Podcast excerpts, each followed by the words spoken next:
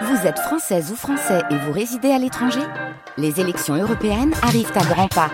Rendez-vous le dimanche 9 juin pour élire les représentants français au Parlement européen.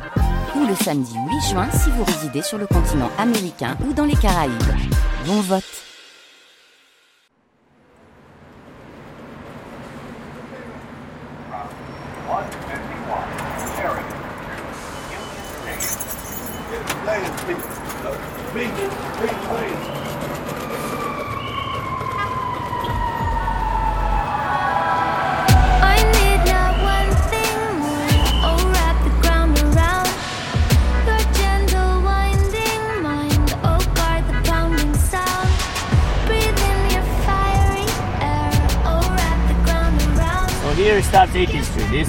Bars.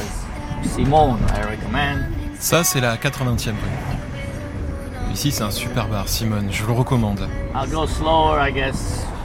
Je roule lentement, hein, et vous m'arrêtez quand vous voulez descendre. taxi.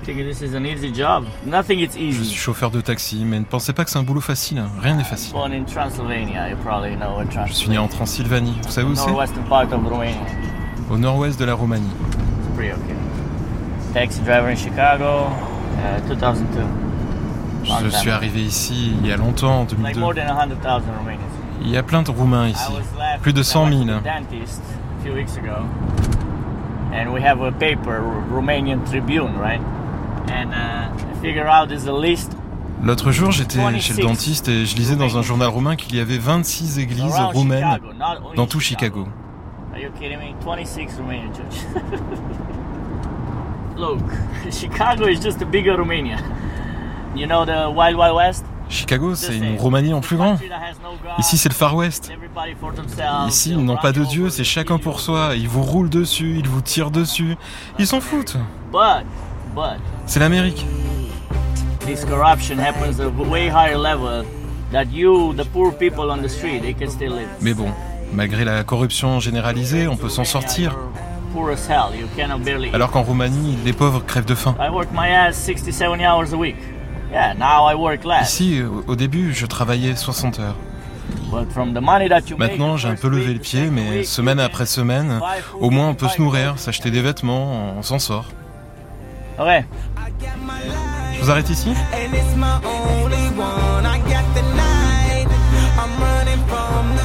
What else can I say? Sinon, qu'est-ce que je peux ajouter? Today I was not robbed. I was not shot. I didn't have a car accident. so I Aujourd'hui, j'ai pas été braqué, je me suis pas fait tirer dessus, j'ai pas eu d'accident, alors j'imagine que la vie est belle. Nothing will happen without some sort of conflict. Rien n'arrivera jamais ici sans une forme de conflit. And I don't mean just armed conflict. There's unfortunately shooting every day. It's Je ne parle pas seulement des conflits armés. Il y a ici des fusillades chaque jour, c'est terrible. Mais il y aura toujours des frictions. Les gens voudront venir vivre ici et ils auront du mal.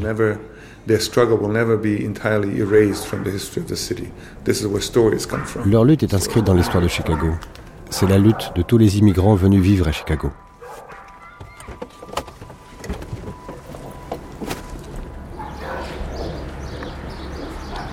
Chicago, avis de Ventfort, par Amaury Chardot, réalisation Céline Terce.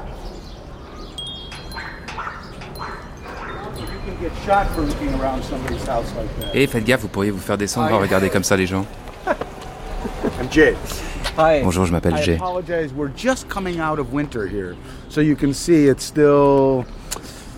Winter death and brown and gray. So it's only beginning to see a little bit of Désolé, nous sortons tout juste de l'hiver, tout est encore un peu mort, sombre, lovely marron-gris. Dans un mois, tout sera vert, le printemps ici est superbe. Making little D'ailleurs, les oiseaux arrivent déjà. Ils font leur nid dans mes gouttières.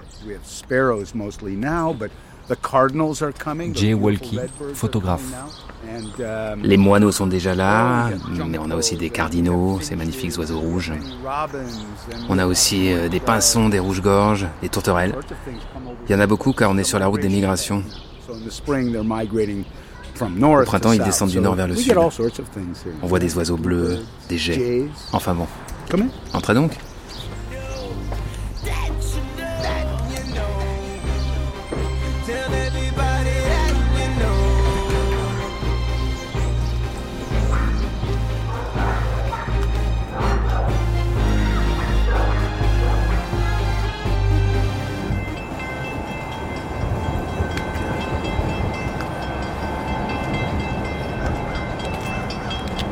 Chicago était un roman. Qu'est-ce que ça brasse comme imaginaire, cette ville? C'est le désir de partir, d'être loin de tout et de s'établir dans un endroit nouveau. Au départ, c'était ça. Chicago, c'était le désir de recommencer les choses. Et euh, Chicago réussit à recommencer les choses parce que c'était une grande ville industrielle Thomas Pavel, universitaire. qui a beaucoup perdu de son importance et de sa richesse dans les années 70-80 au moment où euh, l'ancienne industrie a, a dû fermer. L'acier, euh, les usines, etc. sont partis. viande. oui, oui, oui. ça existe encore, mais pas au point où c'était euh, avant. Il y a eu un moment assez dur pour Chicago dans les années euh, 70-80.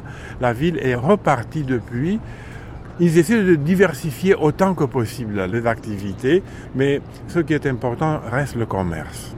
C'est une toute petite ville au début du 19e siècle. hein. Il y a eu un grand incendie de Chicago. 1871. Oui, 71, oui. Et tout a été détruit. Il y a quelques bâtiments en centre-ville en pierre qui survivent. C'était quasiment les villes de Far West, avec des Oui, trottoirs oui, en bois. oui. En bois et briques. Ce mélange de bois et briques qui est partout euh, typique pour le 18e, 19e siècle américain. Tout est parti et la ville a recommencé. C'est le phénix. Oui, oui. Vous savez que le phénix est le symbole de notre université. Maintenant, je me rends compte pourquoi. Oui, c'est pour cette raison-là. On peut repartir toujours, réinventer toujours à partir de zéro. Oui. Il n'y a aucune difficulté, aucun souci de changer de carrière au milieu de sa vie ou de euh, partir ailleurs. On dit ici se réinventer.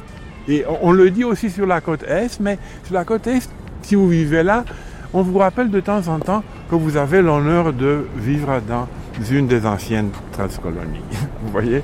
Tandis qu'ici, on ne vous dit jamais quoi que ce soit de ce genre.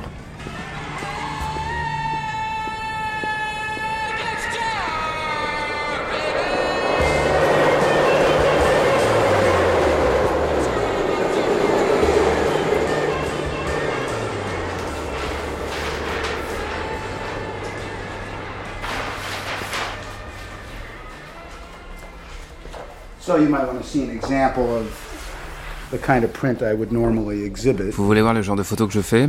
Wow.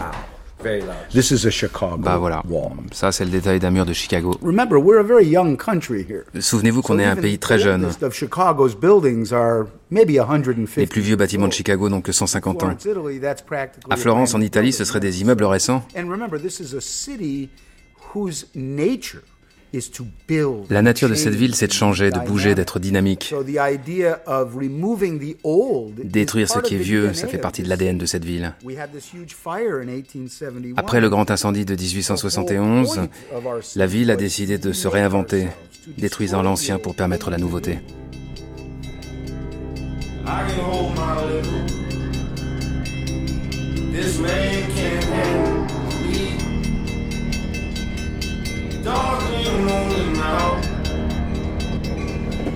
Chicago, south of town.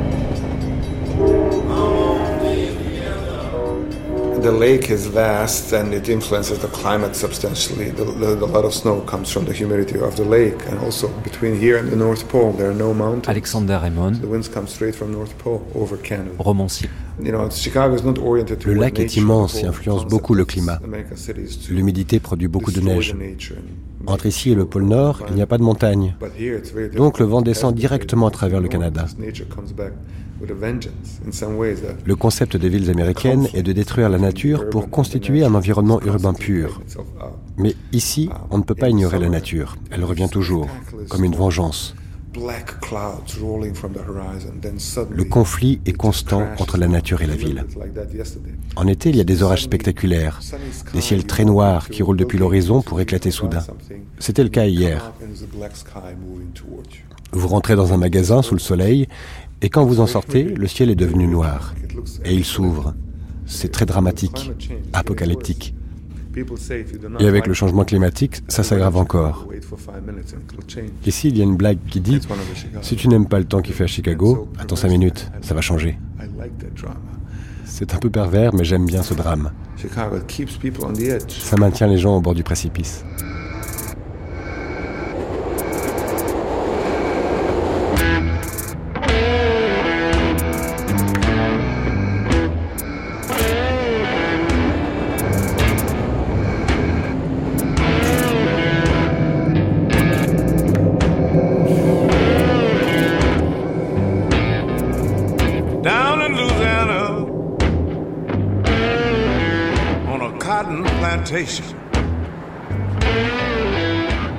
À Chicago, la ville est une expérience physique. Ses larges épaules, ses clameurs métalliques, sa taille démesurée, ses rapports de force, ses grèves fondatrices. Là-bas, depuis toujours, les habitants se font au meilleur, comme au pire, et n'hésitent pas à se réinventer. Exploration ici des lignes de la ville. Celle élégante que sa skyline a la première, découpée au scalpel sur l'horizon du lac Michigan, mais aussi des lignes souterraines, chaotiques, comme tirées d'un oscilloscope détraqué, celle d'une ville qui gronde et se révolte, celle des gangs et des balles perdues, en compagnie de chauffeurs de taxis roumains, de photographes, d'architectes ou d'écrivains, on croisera ici des gratte-ciel, des coups de vent, des oiseaux s'écrasant contre des immeubles, des coups de sang, des coups de génie aussi.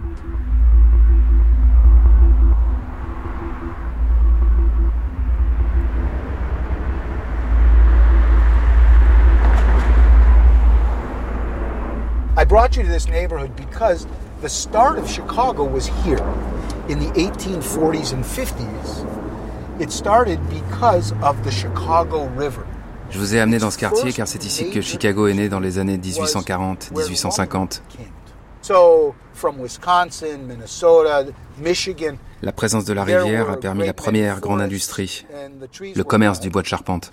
and they came through the Great Lakes. Les arbres arrivaient depuis le nord et les immenses forêts du Wisconsin, du Minnesota et du Michigan via les grands lacs.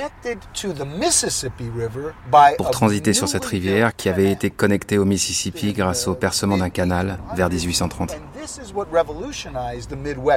C'est ça qui a révolutionné le Midwest.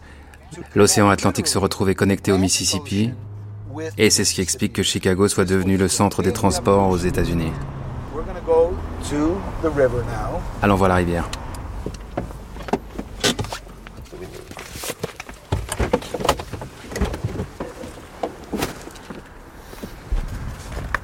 It's still very much an industrial part of the city. The south side is still where you find factories and Comme vous le voyez, c'est toujours très industriel. C'est le South Side, là où l'on trouve des usines de ferraille, de ciment, toutes sortes de matériaux. Et puis voyez, ces ponts en porte-à-faux, ils sont célèbres dans le monde entier. On en a toutes sortes, en métal, en béton, en bois. Ils produisent chacun des sons différents. Je crois qu'il y a plus de ponts ici que dans n'importe quelle autre ville au monde. What are these birds? Those are geese. Ce sont des oies sauvages. Ces oies sauvages et au loin la skyline euh, qu'on aperçoit entre ces hangars, ces silos à grains et donc cet ancien port enjambé par euh, cet immense pont métallique. Ces ponts qu'on trouve beaucoup à Chicago.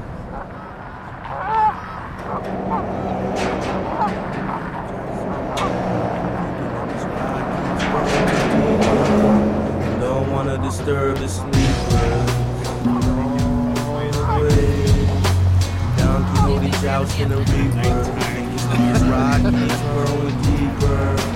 Don't wanna disturb the sleeper. Keep the sleepless eyes and sleepless minds. Wanna peek to see moms wanna speak and free the eyes to the ether. Reaper running, see the sun is shrinking, winking eyes shutting deep, running from my sheets, me and infomercial shadows.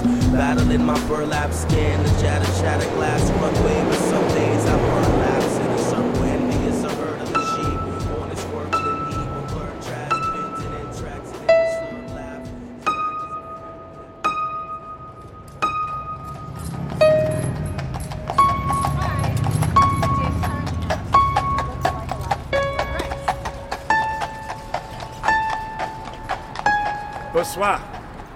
Je m'appelle Tom O'Gorman. Je suis peintre, écrivain, student of architecture, student of design. Je suis peintre, écrivain. J'étudie l'architecture et le design. J'écris des discours pour les politiques. Et je suis francophile.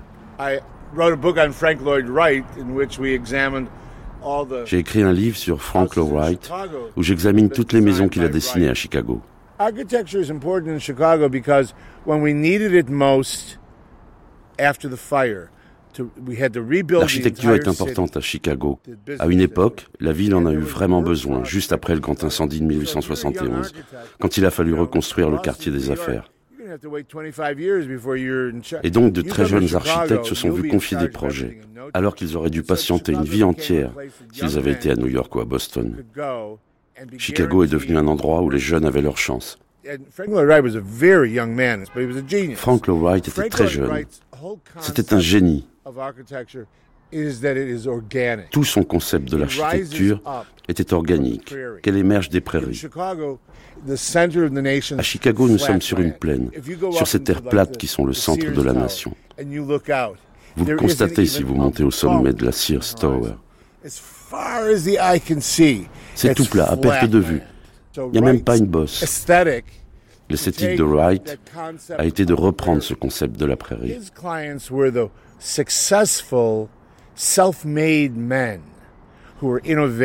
Ses clients étaient des self-made men qui avaient réussi, des scientifiques, des inventeurs, des gens intelligents, qui, quand ils l'ont rencontré, ont été séduits par ces maisons, modernes et très fonctionnelles. Frank Lloyd Wright is doing this at the fin du siècle of the Victorian age. Il faut comprendre qu'à cette époque, c'était la fin de l'époque victorienne.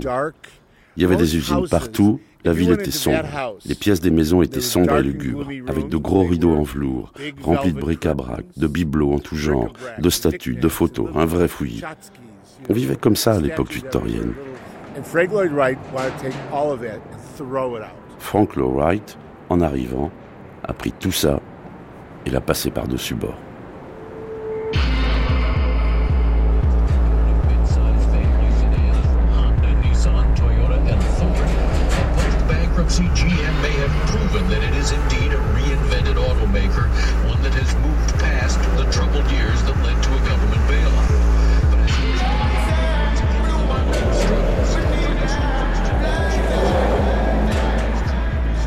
Chicago, c'est aussi euh, l'imaginaire des grandes luttes sociales, cette révolte des usines euh, McCormick en 1886. Ça, c'est un récit fondateur aussi, quand oui, même. Oui, mais c'est très intéressant le fait que ces histoires qui sont conflictuelles ou traumatiques, les gens n'y pensent pas. Pour eux, ce qui est important est ce qui va se passer demain et non pas ce qui se passait hier ou avant-hier. Tout le monde s'amuse ici lorsque les touristes qui viennent d'Europe veulent savoir où était Al Capone. Al Capone, c'est un petit peu avant Adam et Ève, disons un tout petit peu avant, deux semaines avant. Ce qui est important, c'est ce qui va se passer dorénavant. Cette période a été excellente pour faire des films et gagner de l'argent en faisant des films. Même cette mode-là est dépassée. Et il y a, à cause de cela, comme une sorte de euh, difficulté à saisir certains des vrais problèmes sociaux aujourd'hui.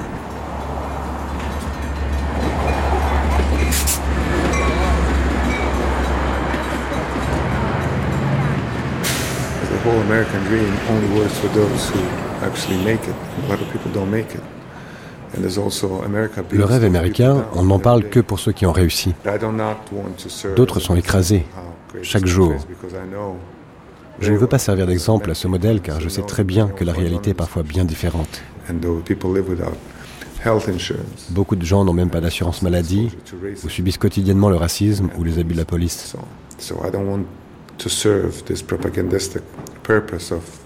Je ne veux pas servir cette propagande juste parce que j'ai écrit un livre ou deux. Quand j'ai commencé, j'avais très peu d'aide. Mais j'étais jeune et intelligent et je me suis accroché. Mais c'est très dur de s'en sortir simplement à la force du poignet.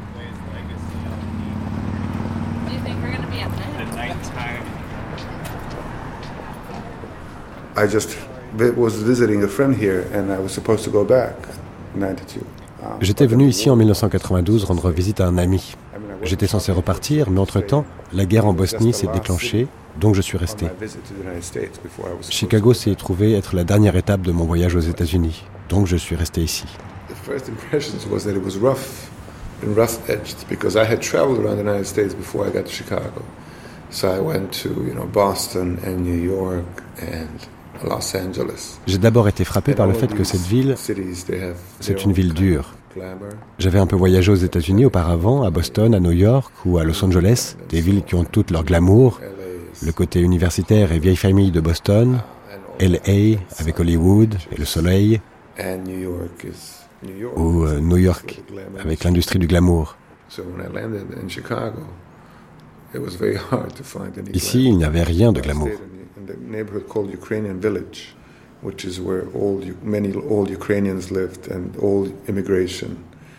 Je me suis installé ici dans le quartier d'Ukrainian Village, où vivent beaucoup de vieux Ukrainiens. Là, il y avait une tradition d'émigration, des églises et des boutiques pleines de gens qui ne parlaient pas anglais, des émigrés portoricains dans la rue, etc.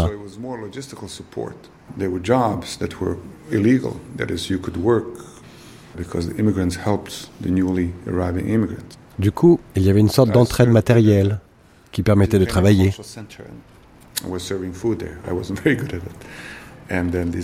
J'ai commencé par être serveur au centre culturel ukrainien, où toutes ces vieilles dames qui auraient pu être mes grands-mères me donnaient les restes de nourriture à rapporter chez moi.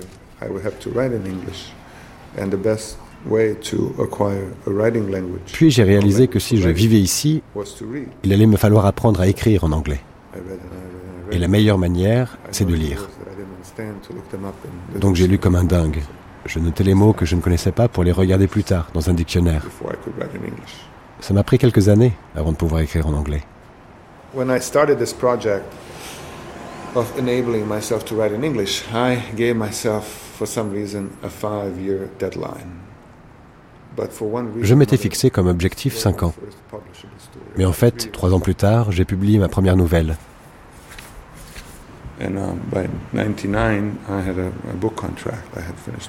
Et en 99, j'ai signé le contrat de mon premier livre.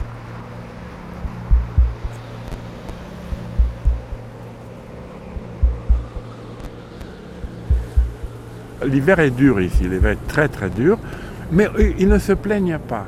L'hiver est dur, mais à Chicago, on est tous très forts.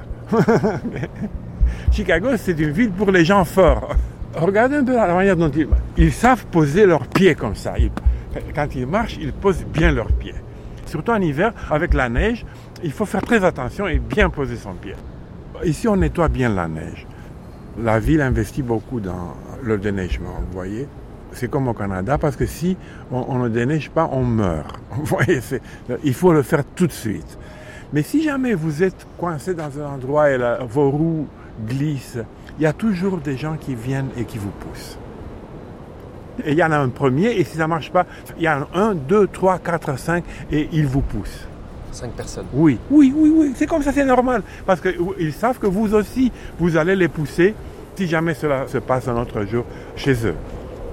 Donc il y a comme une sorte de solidarité instinctive créée par la difficulté climatique. Est-ce que Chicago, c'est la ville des histoires, de ces histoires que les Américains aiment tellement se raconter? I think so, yes, um, because you know it's a city of conflicts, and it's very difficult to erase those oui, conflicts or c'est une ville de conflits. On ne peut pas les cacher. À New York, il y a tellement d'argent qu'à Manhattan, il n'y a plus de traces de conflits. Il n'y a plus que cette utopie du capitalisme. À Chicago, c'est impossible de faire ça.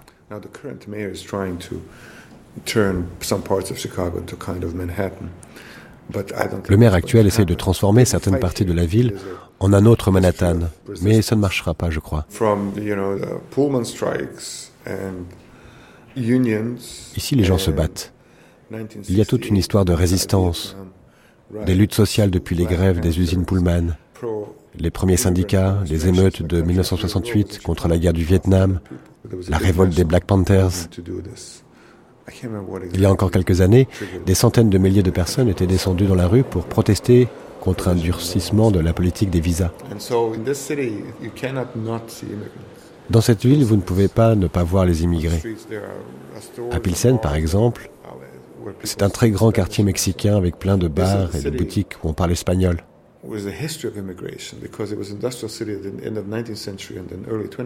Ça vient d'une tradition d'immigration. Fin 19e, début 20e, c'était une ville industrielle où les immigrants venaient travailler, exploités par le capitalisme. Ce qui est intéressant, c'est que d'autres villes industrielles et d'immigration, comme Cleveland ou Détroit, se sont effondrées. Chicago a davantage résisté. Et on trouve encore des usines dans le South Side. This is Ashland.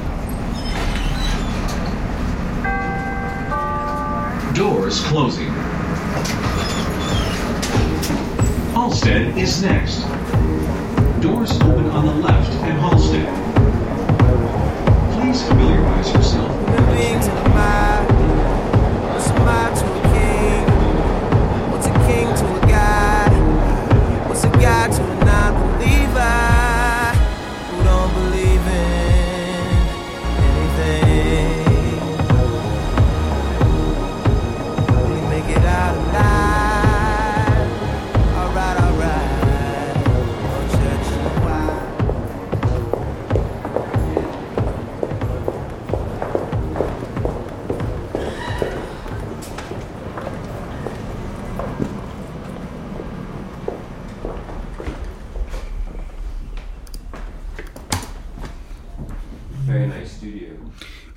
as I say, it's a little messy at the moment.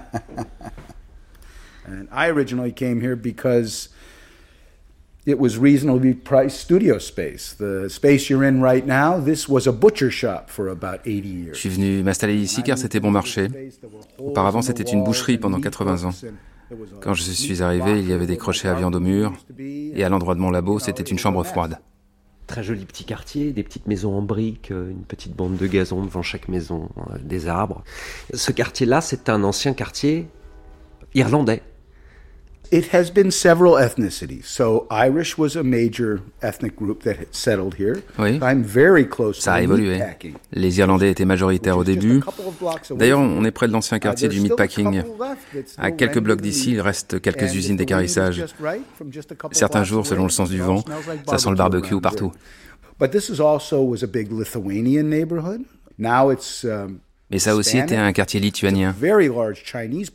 Aujourd'hui, c'est plutôt hispanique, avec également une forte communauté chinoise, vu que Chinatown est à côté, Uh, sans parler des. Afro-Américains. Chicago is actually known as a city of neighborhoods. We really did have real boundaries in Chicago. So Chicago est connu comme étant la ville des quartiers séparés les uns des autres par des frontières très marquées. Autrefois, c'était encore plus fort. Les limites entre les quartiers irlandais, polonais, juifs, arabes, noirs étaient très visibles. But of course, as gentrification Ces séparations existent encore, mais la gentrification permet aujourd'hui à certains quartiers de se mélanger beaucoup plus.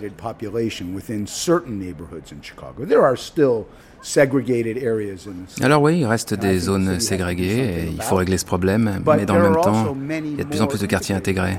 So this neighborhood here, Ici, par exemple, everybody lives here. We have we we shop together. We tout le monde vit together, ensemble, fait ses together, courses ensemble, les enfants se retrouvent ensemble dans les mêmes streets rues,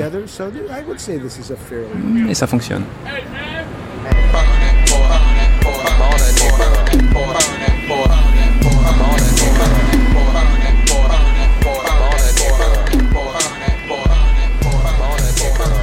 Gentrification tends not to go into black neighborhoods. It tends to turn when it gets to a black neighborhood and go to the next Latino neighborhood. L'embourgeoisement de la ville tend à contourner les quartiers noirs et à progresser plutôt à travers les quartiers latinos. racism. Like people are more afraid of black people. Ça s'explique par le racisme de Chicago. People. Les gens ici ont peur des noirs. Et si en plus ils sont pauvres, c'est pire. Adam Levine, romancier.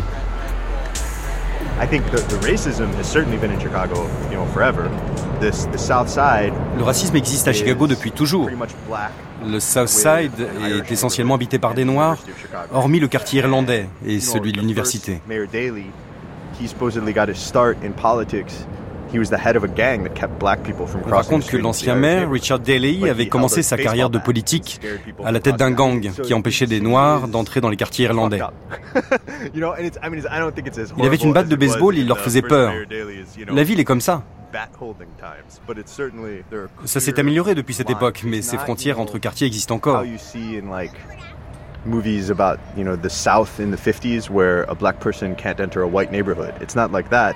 It's On n'est plus dans les années 50 they où les Noirs ne pouvaient pas entrer dans les quartiers blancs, mais dans les faits, il n'y habite pas. And usually that goes along the lines of art. So Bien sûr, il existe des exceptions qui souvent sont initiées par les artistes. La plupart des gens se tiennent à l'écart des mauvais quartiers. Il n'y a pas cette idée d'aller faire de la mixité sociale. On évite ces quartiers, c'est tout.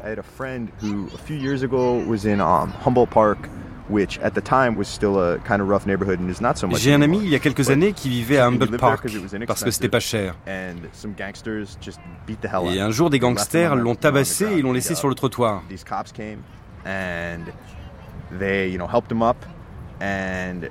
Les flics sont arrivés et lui ont demandé Qu'est-ce que tu fais ici? Même pas à quoi ressemblaient les types. Simplement, pourquoi es-tu ici?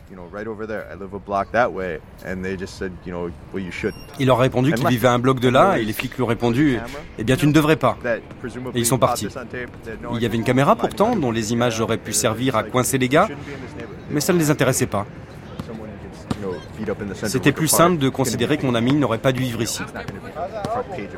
Si c'était arrivé ici à Wicker Park, ça aurait fait plus de bruit peut-être pas la une des journaux, tellement se faire tabasser dans la rue est quotidien, mais ça aurait fait parler sur les blogs des habitants.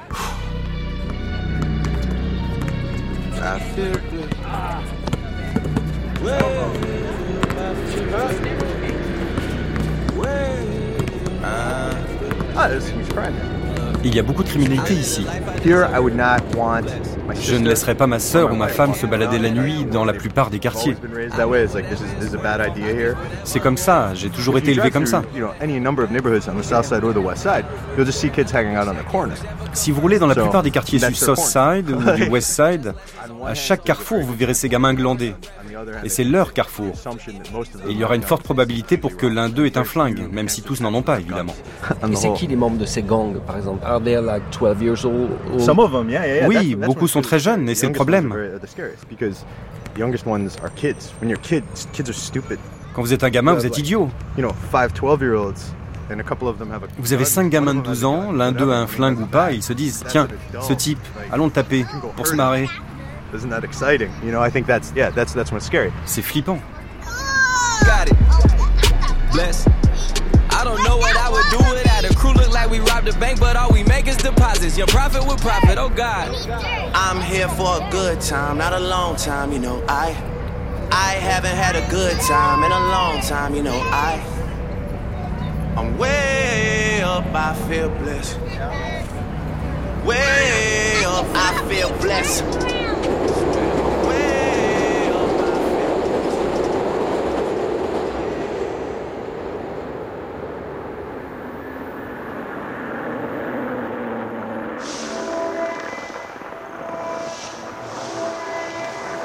seen the, the snowstorms that just pile on so fast that the cars are blocked on Lakeshore Drive. In the middle of the city, they can't move. Il y a ces tempêtes de neige qui soufflent si fort que la ville en est paralysée. Les voitures sont bloquées sur le boulevard face au lac. En 1967, c'est un souvenir que les gens se racontent souvent, les camions de livraison de lait étaient bloqués et les gens venaient boire leur lait dans la rue.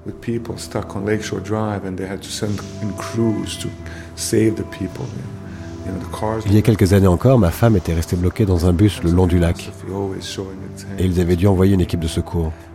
Les voitures étaient restées pendant plusieurs jours.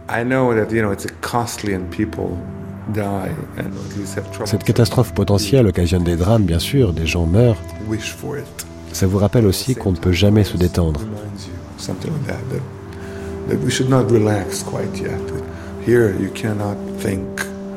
Vous restez sur vos gardes, car le danger plane toujours au-dessus de vos têtes.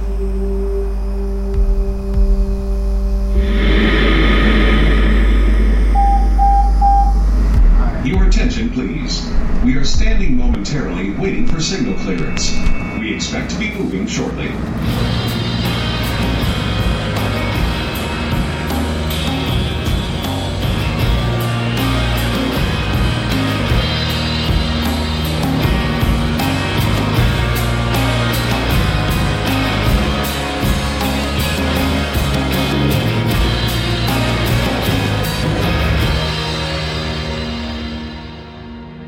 Most important thing about architecture in Chicago is, unlike other American cities, and I think it's why we are the architectural capital of America. Architecture is evolvative. Tom O'Gorman. L'architecture à Chicago, à la différence des autres villes américaines, est évolutive. Et en ça, nous sommes vraiment la capitale de l'architecture aux États-Unis. So that, for instance, Je veux dire que si deux entreprises construisent un bâtiment, leurs projets se nourriront l'un de l'autre. Par exemple, lorsqu'ils ont construit l'Inland Steel, ils ont appris plein de choses qui, lors de la construction du Hancock Center, ont permis à Fazlur Khan, un ingénieur brillant, un génie, mort trop tôt, de pouvoir leur dire que le bâtiment allait tanguer beaucoup trop. Khan a donc inventé le concept des poutrelles croisées, aux quatre angles. On a l'impression qu'elles sont juste là pour la déco, mais non, ce sont elles qui évitent au bâtiment d'osciller. I think the story of skyscrapers in America is really large firms designing large buildings for corporations. Si on regarde l'histoire, les gratte-ciels aux États-Unis sont nés à l'initiative des très grandes compagnies. Au XIXe siècle, ils n'étaient pas encore très was Ce n'est qu'avant la Première Guerre mondiale, et surtout après, que les immenses tours ont vu le jour. Alors à la, à la une du Chicago Tribune du jour, Ginny Gang s'étale les lignes de votre futur projet et un chiffre 348 mètres. 1144 feet. That's the number of the day. Yes. You know, for me, particular height is not really the main the main issue. Uh, maybe the height is something that the public and there's also a whole set of fans about tall buildings that really care about. Vous savez, pour moi, la hauteur, c'est pas la question principale, même si elle passionne le public, la manière dont on mesure les gratte-ciels, etc. For me, it's really more about the, the design. Pour moi, ce qui compte, c'est plus le dessin, la manière dont il s'intègre dans le paysage et la skyline. Alors, ce projet s'appellera donc le Wanda Vista Mhm, Tower. mhm. C'est donc un projet qui sera situé au bord du lac Michigan, à quelques centaines de mètres d'ici. Au bord de ce Millennium Park, c'est un projet qui consiste en trois tours de hauteur progressive, Mhm. connectées entre elles, avec une texture de verre Mhm. très étonnante, d'une teinte bleu-verte. Pour les décrire, on dirait un peu le logo des trois barres qui indiquent le réseau sur un téléphone portable. It's- it's- it That was- wasn't the inspiration. but um, no, really, it was more of thinking about. Oui, ça, c'était pas la source d'inspiration. J'avais, j'avais plutôt pensé à de longues tiges de différentes tailles, des formes progressives qui permettraient de ménager le maximum de vue depuis les étages, mais aussi de distribuer au mieux les espaces verts situés au sommet. So I'm really interested in how nature is structured, you know, and so a lot of times the source of some of the things that we Je m'intéresse beaucoup à la manière dont la nature est structurée et comment on y retrouve toutes les formes géométriques. They flare out and, and taper in, but alternating.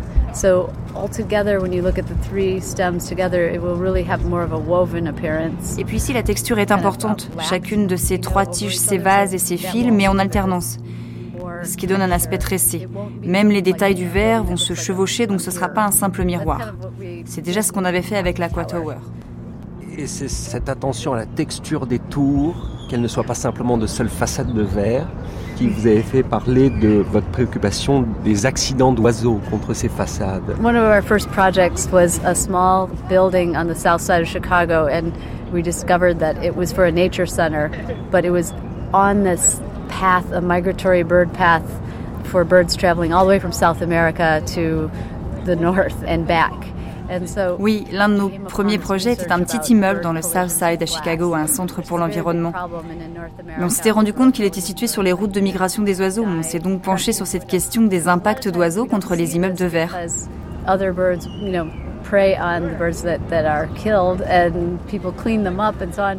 C'est très sérieux.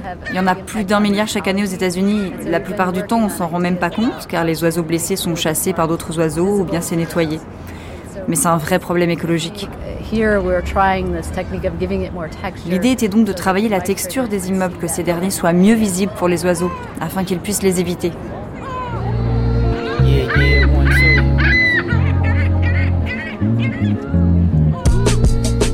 Well, there's a kind aspect of Chicago. I did not mean to overstate that. Kind, progressive, um, generous. Chicago a un aspect positif. C'est une ville aimable, généreuse, progressiste. Ce n'est pas juste une ville sauvage et brutale. Et si les conflits ne disparaîtront jamais, il ne faut pas réduire la ville à ça. Les gens à New York voient Chicago comme une ville où la seule culture ici serait celle des fusillades. La richesse de Chicago, sa culture, est très vaste.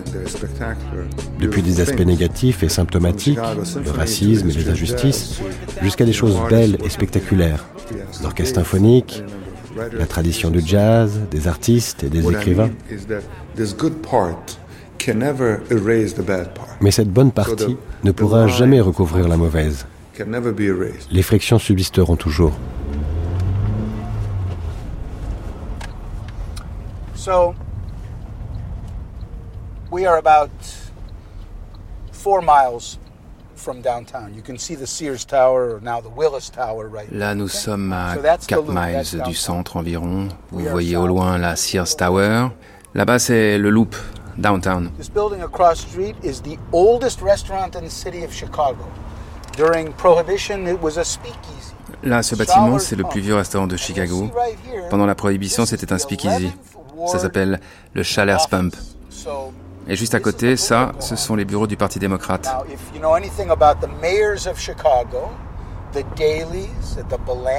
Tous les maires de Chicago, les Daley, les Bilandich, tous euh, viennent de ce quartier. Et c'est au Chalers, plus encore que dans la rue, que se sont conclues leurs victoires électorales. It is a mayor's race for the books tonight. Rahm Emanuel wins a second term as Chicago's mayor. As we say good evening and thanks I for joining thank you for putting me through my paces. 8 avril 2015, second tour de l'élection municipale de Chicago. I will carry your voices, your concerns into the office of the mayor's office. The winner is Rahm Emanuel. He was reelected, and uh, it's actually a fascinating election because Eh bien, c'est Ram Emmanuel qui a été réélu au terme d'une élection fascinante. Il faut comprendre qu'avec lui se referme l'ère de Richard Daley, qui avait été maire dans les années 50, 60 et 70, et ce après avoir succédé à son propre père.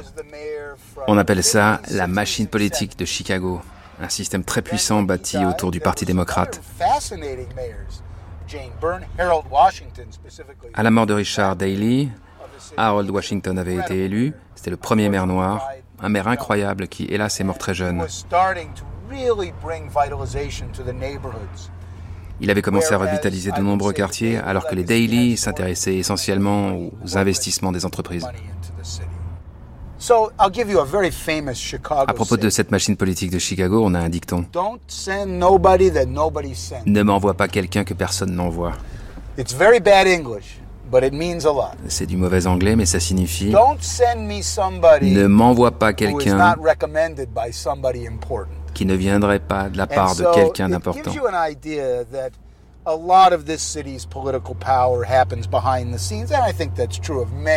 Ça vous raconte bien que toute la politique de cette ville se décide en coulisses, comme ça arrive souvent dans les grandes villes. À Chicago, cette machine politique servait vraiment les intérêts de son propre groupe. stunned people in Fairdale, covering for tornado that killed two women. Controversial police shootings and other questionable uses of force discussed at a weekend meeting of the Fraternal Order of Police. I'm Stephen Kaufman in Denver. Just when I can't take no more. Stare it in the face, so when it rains, it pours. The snake scraping straight through the stains, the sores. Like fate ain't wait, but trying to break my door. It's like the more I shake, the, the machine is corrupt. La machine est corrompue. the expectation is that if you want to open a bar, you have to pay someone under the table to get your license. Par exemple, si vous voulez um, ouvrir un bar, vous devrez payer un dessous de table pour obtenir votre licence. Peut-être que ça n'est pas vrai, mais c'est ce que croient la plupart des gens. Corruption, you know, on, on a level that's that's a bit above most citizens, right? Et pourtant, malgré cette forme de corruption généralisée, les gens vont s'indigner de toutes petites choses.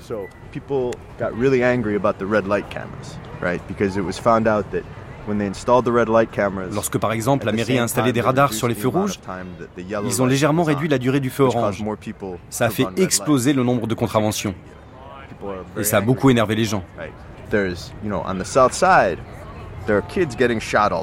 Dans le South Side, les gamins se tirent dessus et la police ne résout pas le problème.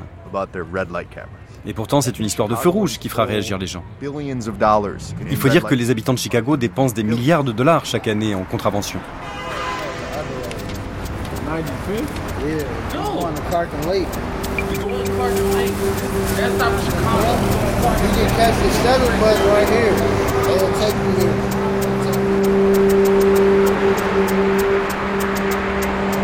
So we're going to enter the road here where the road begins to rise.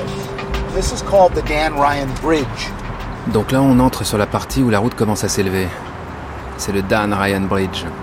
Now remember, this road was originally called the busiest and the most dangerous urban highway in the United States, right? Cette route était autrefois l'autoroute urbaine la plus fréquentée et la plus dangereuse des États-Unis.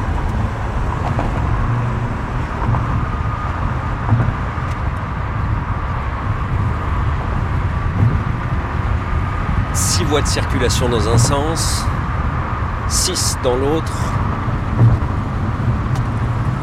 Nous voilà sur la Dan Ryan Expressway, gigantesque et monstrueuse autoroute urbaine qui file vers le sud.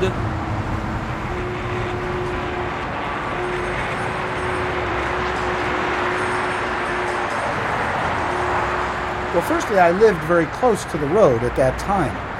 So really, I was just walking with my large format 4x5 view camera, looking for pictures to make.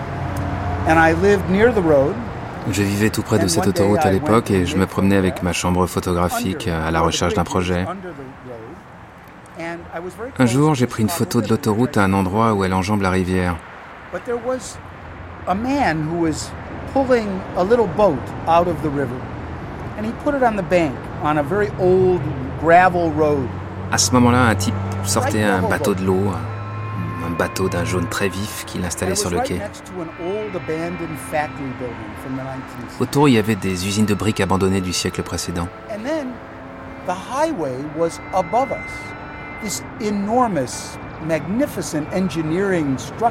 Et puis au-dessus, l'autoroute, cette magnifique structure d'ingénierie. And when I got the print back and I realized that there was a lot there. And what it was was showing me many contrasts that exist in this. En voyant les tirages, je me suis dit que ça montrait tant de contrastes qui existent ici. L'obscurité en dessous contre la lumière au-dessus, l'humain contre l'industrie. Je me suis dit que cette route était plus qu'une route, mais un symbole du style de vie de Chicago. The next 10 miles, the road does not curve.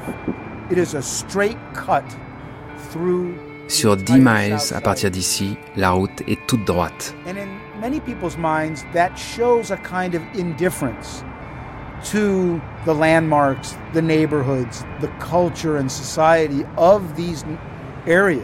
Pour beaucoup de gens, cela exprime une certaine indifférence par rapport au patrimoine, le voisinage, la culture de cet endroit.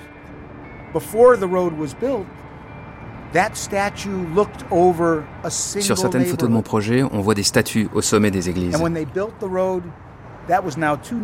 Pendant des siècles, elles avaient dominé un seul et même quartier, jusqu'à la construction de l'autoroute qui a séparé ces quartiers en deux. that there was another dynamic of being in a car on the expressway on the road, and that is that there are accidents, that people break down. Et puis j'ai réalisé que toutes ces voitures créaient une autre dynamique à travers les accidents qui s'y produisaient, les drames personnels. Um, Certains épisodes étaient vraiment tragiques. J'ai assisté à des accidents de moto, des voitures qui s'étaient retournées. Tout ça dans un froid vraiment polaire. Il faut comprendre que pendant les hivers ici, la température peut descendre jusqu'à moins 20 degrés. Et donc j'ai vu des gens, après un accident horrible, se serrant dans leur manteau, leur voiture accidentée à côté d'eux, attendant qu'on les sauve. Il y a des drames incroyables entre les gens et cette route.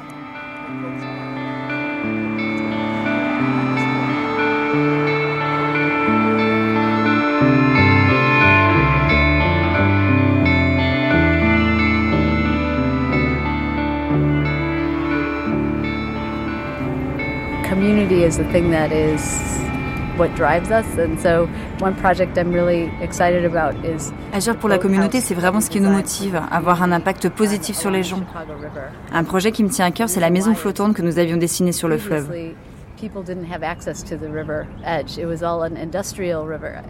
Avant, les gens n'avaient pas accès au quai, c'était un espace industriel. Pour moi, un projet comme celui-là est aussi important qu'une tour. Mettre un peu d'attention aux habitants, un peu peut-être de douceur dans une ville qu'on voit souvent comme assez brutale. Look around. It's this, we're sitting in the Millennium Park, and this used to be grade level parking lot, you know. And what non, regardez autour de vous. Ce Millennium Park était avant un immense parking qui a été transformé en un très beau parc avec des œuvres d'art avec lesquelles les gens interagissent.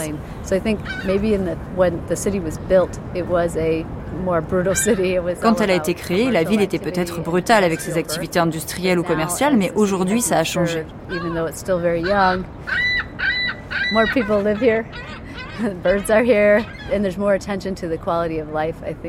Plus de gens vivent ici. Les oiseaux sont là et il y a plus d'intérêt pour la qualité de vie. Oh, I like the green gray color of the barely foaming lake when the winds are northwesterly and the sky is J'aime la couleur gris-vert du lac, parsemé d'écume lorsque le vent souffle du nord-ouest et que l'air est froid. It's a particularly cold day and the winds come from from north and so it doesn't have to be sunny but not cloudy because then there's Quand le temps n'est ni nuageux ni complètement dégagé, le lac prend alors une couleur très particulière. But I just love that when just there's a blizzard in, in, in an urban environment. There's et puis j'adore aussi le blizzard en pleine ville. Ça n'existe nulle part en Europe. À part peut-être au nord, en Norvège. Ces vents chargés de neige qui se déchaînent horizontalement dans les rues, changeant de direction et faisant que les voitures ont du mal à avancer. And I had this perverse pride in the difficulty of the Chicago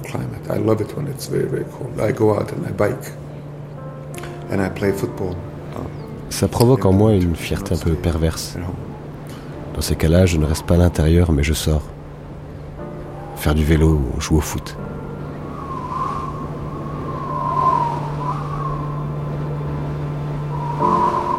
In the tower above the earth, there is a view that reaches far.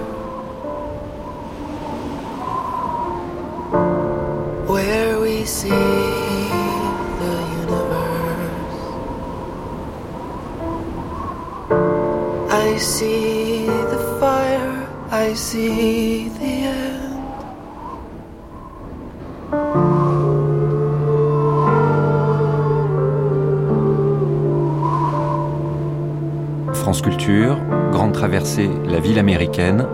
Aujourd'hui, Chicago.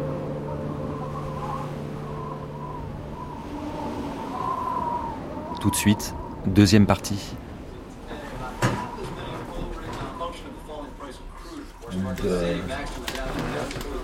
Here's one I haven't heard in a long time that I like a lot. This may be my first Junior Wells record. One, two, you know what to do. Ah ça, j'ai pas écouté depuis longtemps. C'était mon tout premier disque de Junior Wells.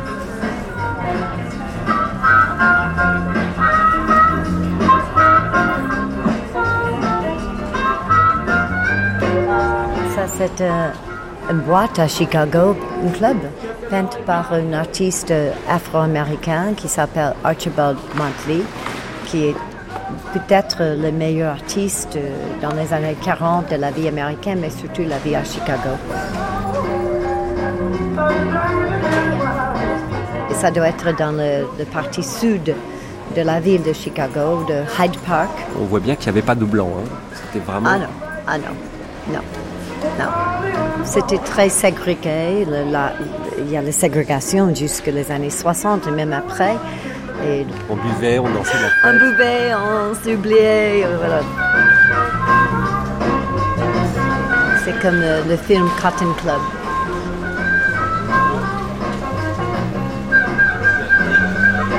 Buddy Guy on guitar. This is recorded live at Pepper's Lounge.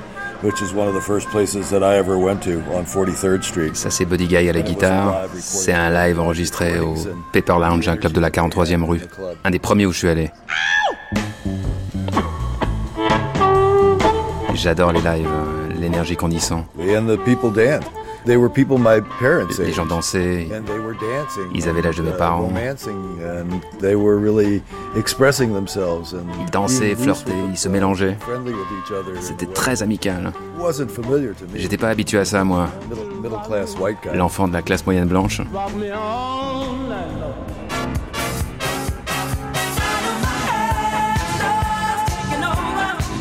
Et donc là, t'as la disco. Donc là, il faut imaginer 300 personnes en train de danser dans un club à Chicago. Peut-être 1500 personnes, ouais.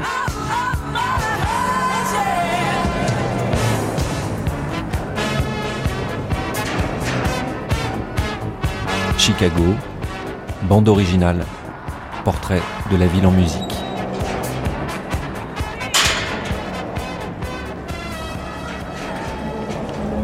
We had on avait les gangsters les plus célèbres du monde dans les années 20. Um, on est hyper corrompus. Et puis on a le blues. C'est ça Chicago.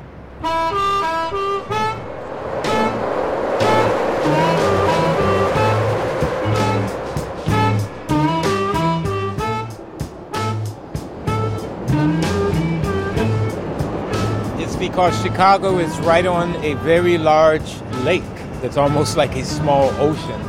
Chicago est situé au bord d'un très grand lac. C'est presque un petit océan. Ça crée ces vents tourbillonnants.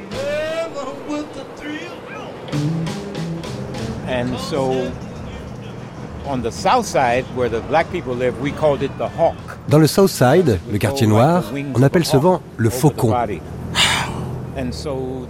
Parce qu'on dirait les ailes d'un faucon qui s'entourent autour de vous. Lou Rawls, le chanteur, avait écrit une chanson là-dessus. Mais en France, on dit par exemple que le vent, ça rend les gens complètement dingues. Well, this is where the AACM came from, the Windy City. oui, eh bien c'est de là que l'AACM vient, la ville des vents.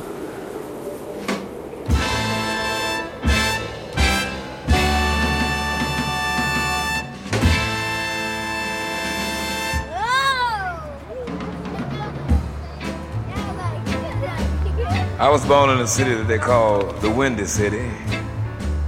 They call it the Windy City because of the hawk. The hawk, the almighty hawk. Mr. Wind takes care of plenty business around time. À l'image de Lou Rawls et de son Dead End Street, ou bien de Sinatra qui chantait My Kind of Town, Chicago a tout au long de son histoire attiré à elle des voix fortes générant une production musicale foisonnante et ininterrompue. Cette bande-son raconte la ville, ses luttes collectives, son racisme ordinaire, la recherche d'une vie meilleure. Depuis le blues que les musiciens noirs du Sud avaient apporté avec eux au début du siècle dernier, jusqu'aux expériences free jazz de la ACM, depuis le gospel des églises du South Side jusqu'aux machines et aux beats électroniques que la house music a engendré dans la décennie 80, Chicago et ses longues rues rectilignes sont une partition que nous parcourrons dans un travelling musical aux sources du son. Le voyage démarre au bord du lac Michigan, à l'époque où Chicago ne s'appelait pas encore Chicago, mais où le sang coulait déjà.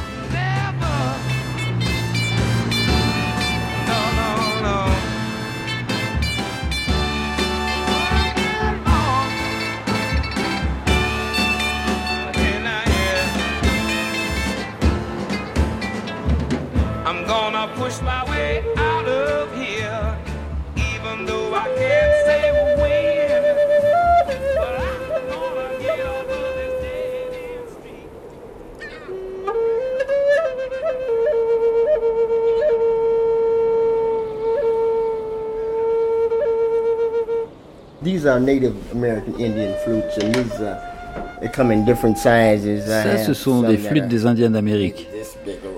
Il en existe de toutes les tailles. Celles-ci sont très grandes, mais toutes ont un très beau son. Chicago's a spiritual place because uh, Ernest Dawkins, the Indian tribes used to come here to powwow musicien. and have spiritual ceremonies and rituals here, but they never lived here. Chicago est un lieu spirituel. Les tribus amérindiennes avaient l'habitude d'y effectuer leur powwow, leurs cérémonies spirituelles, leurs rituels. Mais ils n'y vivaient pas. C'était un territoire spirituel auquel ils se rendaient parfois.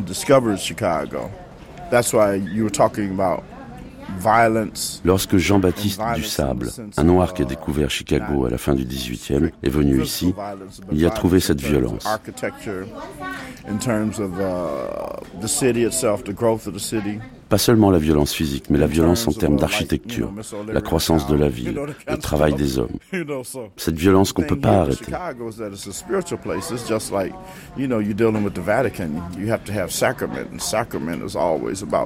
Ici donc, c'est comme au Vatican. Il y a des sacrements, et les sacrements, ça tourne toujours autour du sang.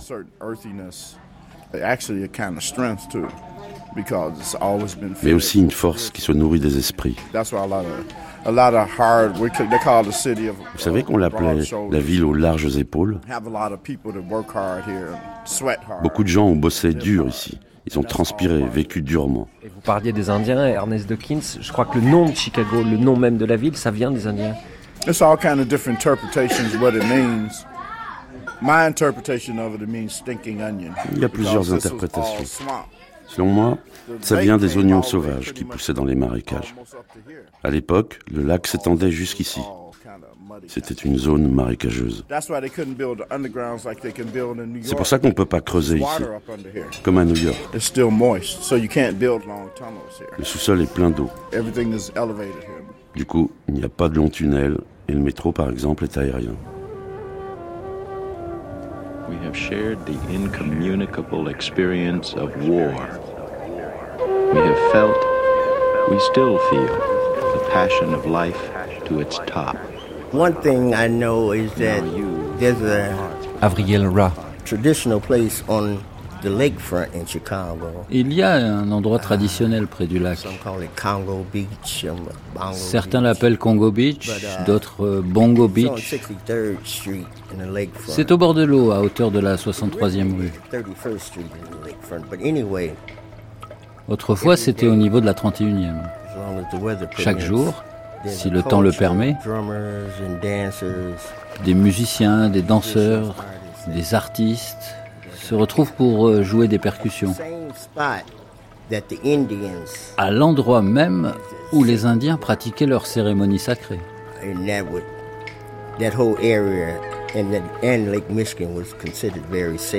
Tout cet endroit, ainsi que le lac Michigan, était considéré comme sacré. C'est là, sur cette plage, que j'ai entendu pour la première fois de la musique improvisée. They were playing at Congo drums and bongo drums. Toutes sortes de percussions. Back in the 50s. Dans les années I was 50, a young child.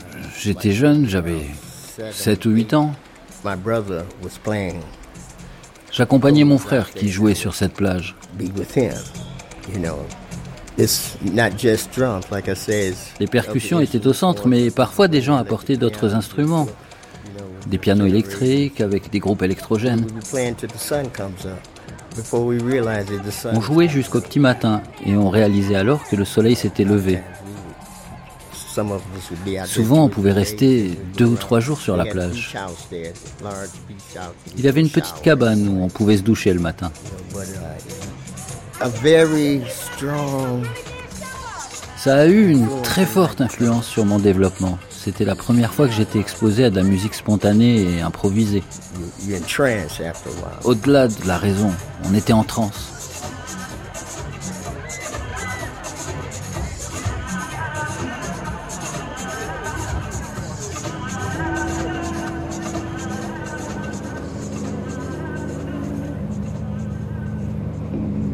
Well, the city has four seasons. El Zabar, It gets. Multi-instrumentiste. And one has to protect themselves. and deal La ville a it. vraiment quatre saisons. Then Il y fait très the froid l'hiver, il faut se protéger, affronter les éléments. It becomes hot like Miami.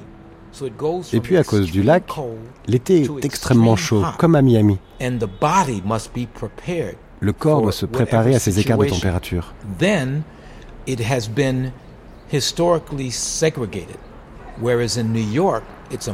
Par ailleurs, la ségrégation est historiquement très forte, car la ville est immense à côté de New York. New Orleans African American community, il y a donc de très importantes communautés. Vous avez les Afro-Américains venus de la Nouvelle-Orléans, ceux venus du Mississippi. Vous avez la plus grande communauté d'Irlandais en dehors d'Irlande. Même chose avec les Polonais.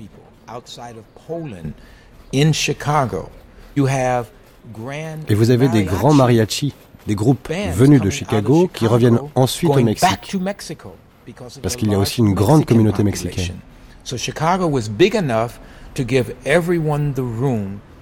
Chicago est assez grande pour donner à toutes ces communautés l'espace pour expérimenter et créer.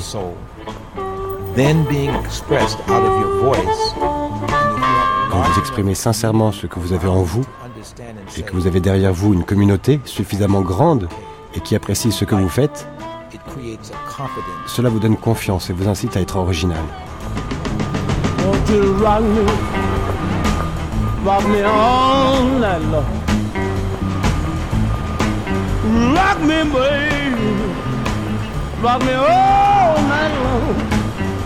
It's amazing that one city, all of this music. C'est dingue qu'une ville ait engendré tant de styles musicaux. Le gospel est né ici avec le révérend Thomas Dorsey. House music was created in Chicago first. La house music est apparue à Chicago. The um, et puis souvenez-vous du doo-wop dans les années 50. Doo-wop is like um, music of uh, the flamingos, the les flamingos par exemple. I find the way, knowing how I felt, doo-wop, and then we care. Um,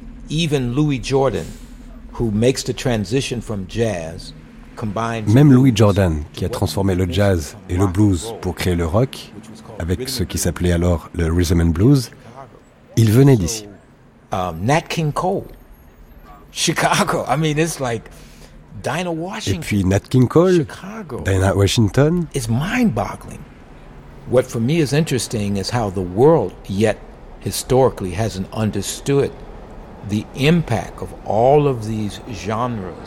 c'est incroyable de voir à quel point le monde ne réalise pas que tant de génies ont surgi d'une seule et même cité.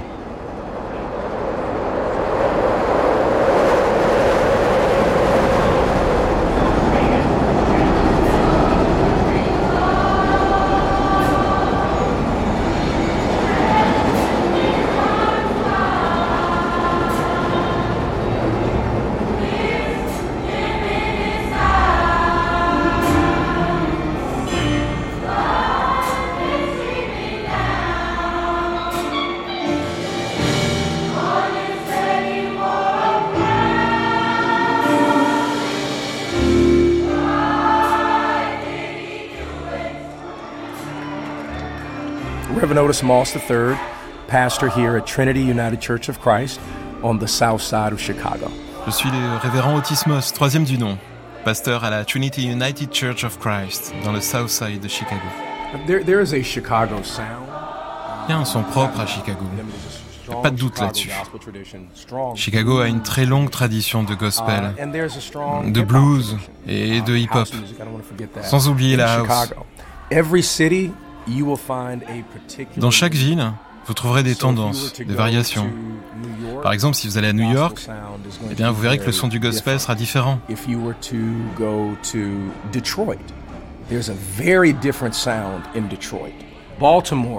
Vous allez à Détroit, ce sera plus encore. À Baltimore, ils ont par exemple le go-go. Une rythmique très appuyée où le batteur joue comme dans les fanfares. À la Nouvelle-Orléans, le gospel aura aussi un son spécifique qui rappellera le jazz. Um, so every city has its particular sound, um, strong African roots. Donc vous voyez, chaque ville a son propre son. Tous renvoient à des racines africaines, mais ils varient en fonction des régions du sud des États-Unis par où ils ont voyagé.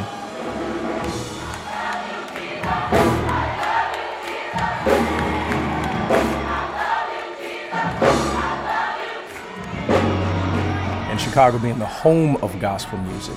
In the African American tradition, uh, the music speaks to our relationship with the divine. Chicago a été la maison du gospel. Dans la tradition afro-américaine, la musique exprime notre rapport au divin, à travers les paroles, mais aussi la structure de la musique. Elle utilise les gammes pentatoniques, des tonalités différentes de celles de la musique occidentale, et qui influent vraiment sur la manière de prier.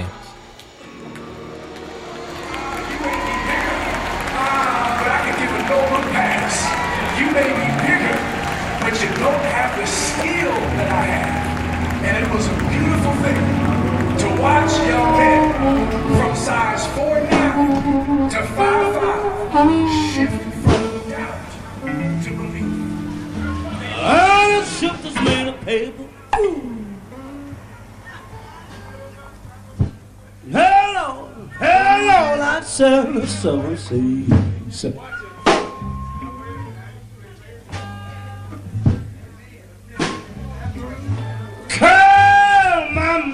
Mark Pockentner, photographe.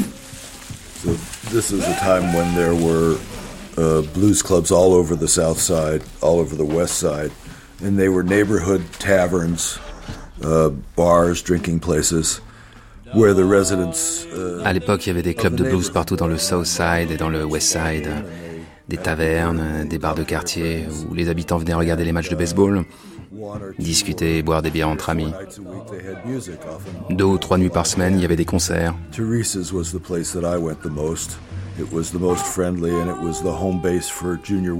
L'endroit où j'allais le plus souvent s'appelait le Teresa. C'était le plus sympa et c'était le QG de Junior Wells un joueur d'harmonica qui a ouvert au blues pas mal de blancs comme moi. Il jouait depuis le début des années 60, quelques années avant que je n'y arrive. Parce que ces clubs, donc, vous le disiez, étaient fréquentés essentiellement par des Noirs? Right. Chicago is still very uh, segregated as far as housing is concerned, not by law, but uh, oui, Chicago était encore très ségrégué, non pas en raison de la loi, mais dans les faits. Il y avait des quartiers noirs et des quartiers blancs, et très peu de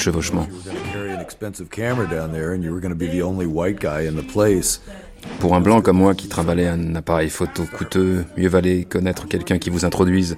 Junior était très protecteur.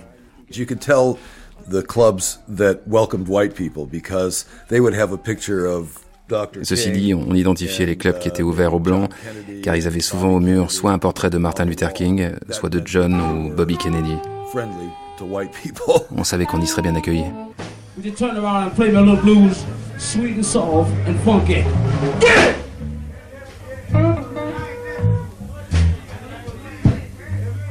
I was just 21 when I started, maybe a little earlier.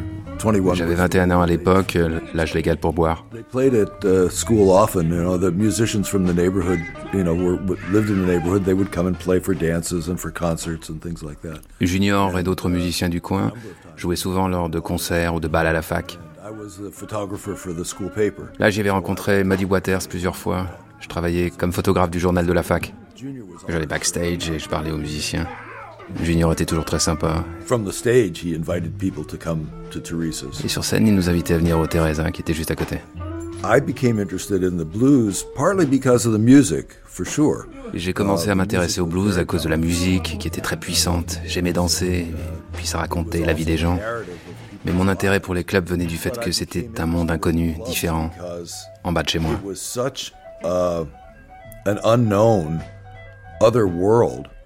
that was right at my doorstep.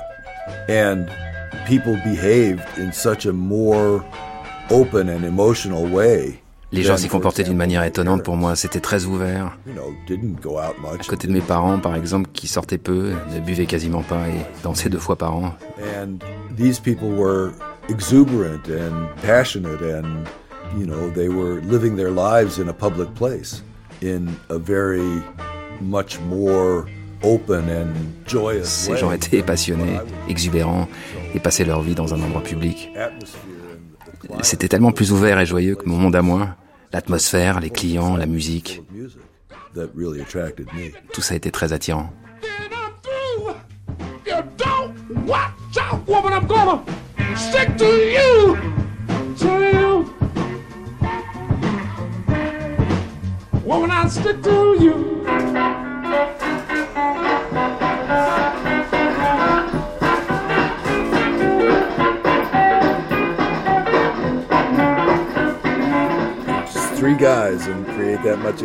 Ils sont que trois là, et pourtant quelle énergie.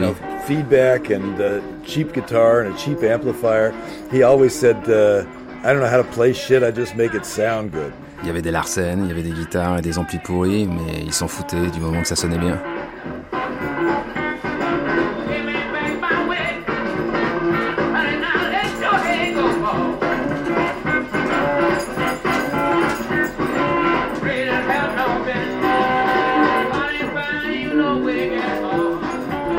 Back my wig. I shouldn't have bought you no wig at all. Oh, rendez-moi ma perruque.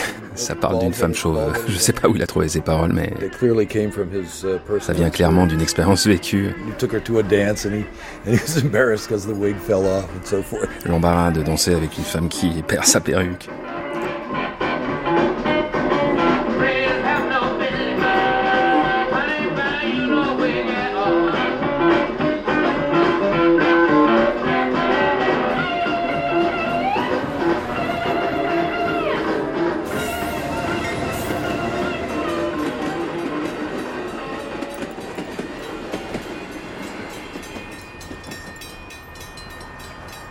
Happened in Chicago. The people from Mississippi grew up in Mississippi. À Chicago, ce qui s'est passé, c'est que les gens du Mississippi ont émigré à Chicago, principalement pendant la Seconde Guerre mondiale. Venus travailler dans les usines, ils ont apporté leur musique. Mais à Chicago, c'était beaucoup plus bruyant que dans le Mississippi. Toutes ces voitures, ces bus, ces trains. Donc ils ont eu besoin d'amplifier la musique. Ce que la technologie a permis alors en amplifiant les guitares ou bien l'harmonica.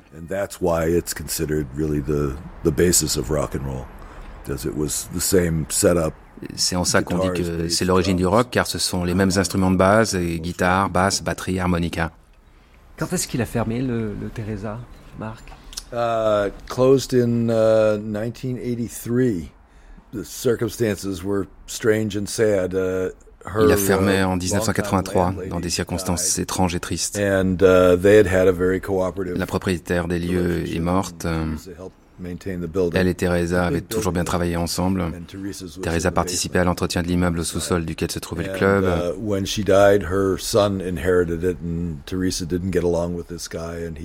À sa mort, donc, son fils a hérité de l'immeuble, mais il était alcoolique. Il n'entretenait plus les lieux, ne payait pas les impôts. Lorsqu'il est mort à son tour, son fils a repris l'immeuble, mais il en voulait à Teresa. Il s'est rendu compte que Teresa n'avait pas de bail en bonne et due forme il l'a dénoncé aux autorités et le club a fermé. Teresa est morte quelques années plus tard.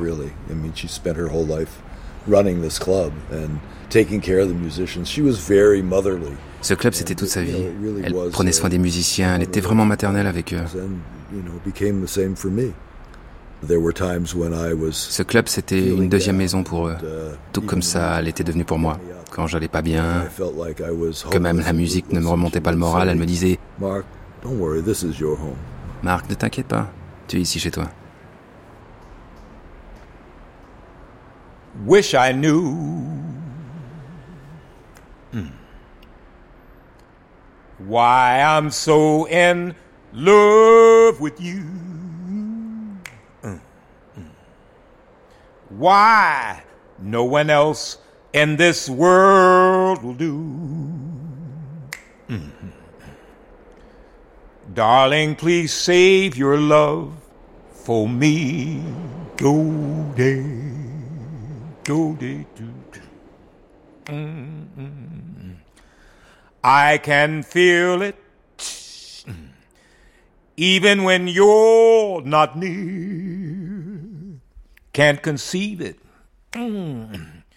Oh, I love you, my dear, though I know no good mm, can come from loving you.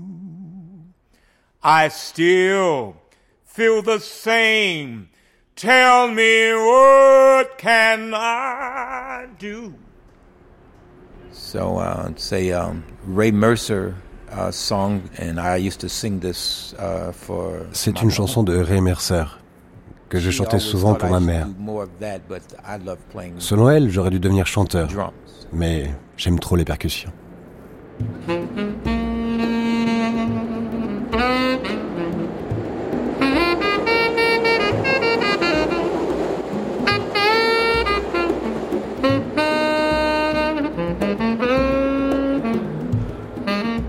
My name is Kahil Elzabar, and I am known mainly as a jazz musician. Je m'appelle Kyle Elzabar. Je suis surtout connu comme musicien de jazz. Many giants of music. You know, I've worked with Dizzy Gillespie. J'ai eu la chance de travailler avec des géants de la musique. Dizzy Gillespie, Archie Shepp, Cannonball Adderley. Nina Simone. J'ai eu cette chance de pouvoir apprendre d'eux.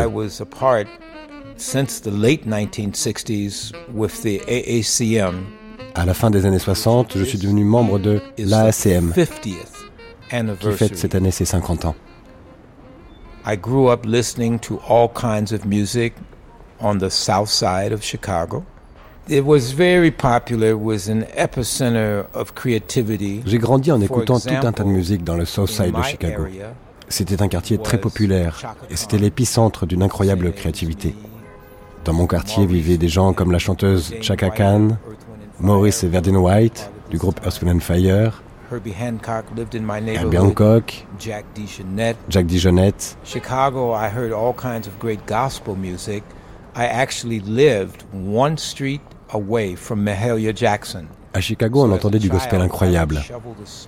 À ce propos, je vivais à une rue de chez Mahalia Jackson.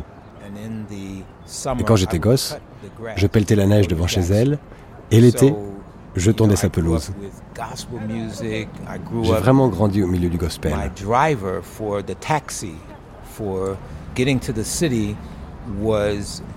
Quand j'allais en centre-ville, le chauffeur de taxi, c'était Bo Diddley, un super guitariste. Il avait écrit des trucs comme Said you like it and wanna say, tell me bright and know the way. So, you know, he was one of the pioneers of rock and roll. C'était un pionnier du rock. Mais dans les années 60, ça n'allait pas fort pour lui. Et quand je prenais le taxi avec ma mère, elle me disait, mon petit, tu sais, je suis célèbre, hein Aujourd'hui, quand je tombe sur un jeune chauffeur de taxi qui me demande ce que je fais, je lui réponds la même chose, alors qu'il ne sait pas qui je suis. C'est beau cette répétition.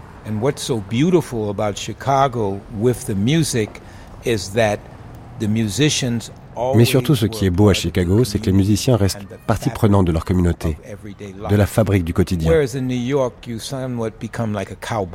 Alors qu'à New York, les musiciens deviennent des cow-boys, des stars, coupés de la vraie vie.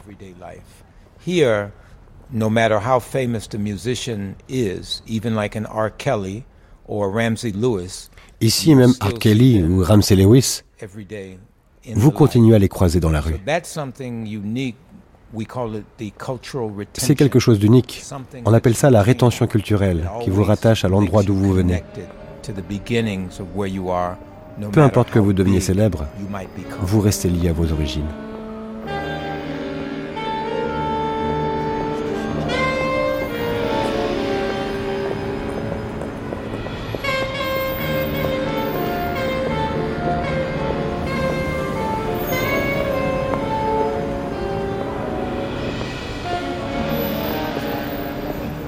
Chicago is really northern Mississippi.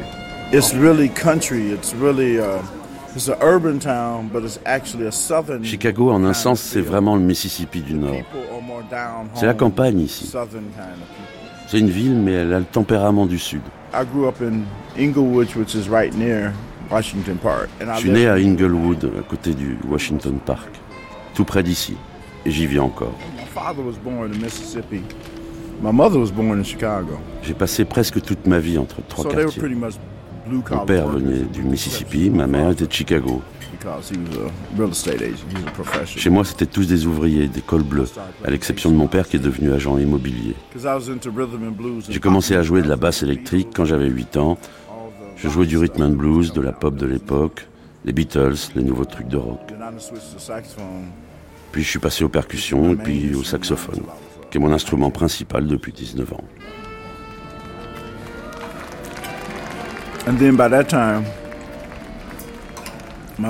À cette époque, ma famille me disait que je ne pouvais pas jouer à la maison. Donc j'allais m'exercer chaque jour dans les parcs.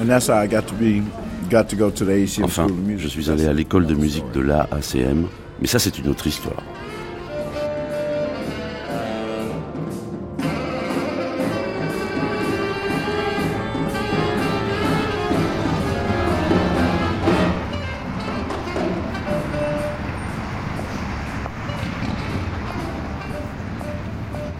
The AACM started on May 8 1965. L'AACM s'est créé quatre ans plus tôt, le 8 mai 1965. Phil Coran avait trouvé le nom, AACM, l'Association pour l'avancement des musiciens créatifs. Un nom qui racontait bien le besoin des musiciens de s'organiser afin de s'affranchir de l'industrie musicale.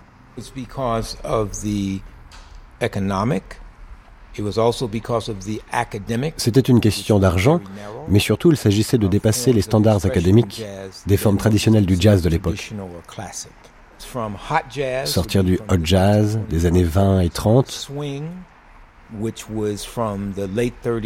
du swing des années 30-40, du bebop, du hard bop. L'avant-garde était méprisée par tous ces genres. Ça n'a pas changé d'ailleurs. Par exemple, aujourd'hui, si je mettais un costume et un nœud papillon, je pourrais aller jouer des standards comme Stella by Starlight ou Green Dolphin Street. Je gagnerais ma vie sans problème. En revanche, si je voulais travailler sur des formes plus complexes ou avec des influences africaines ou indiennes, j'aurais du mal à aller jouer dans un club.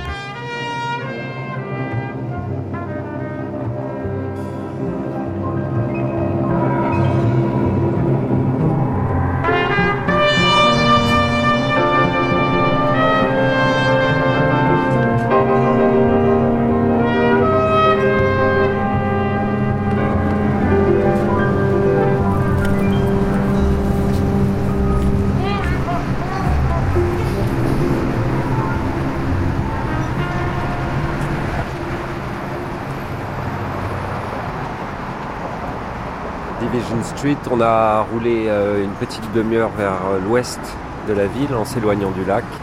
Et on va retrouver euh, Jérôme, qui est français, qui s'est installé ici il y a une quinzaine d'années, fan de musique électronique et qui a monté à Chicago plusieurs labels de house music et de musique électronique. On va le retrouver chez un de ses copains disquaires.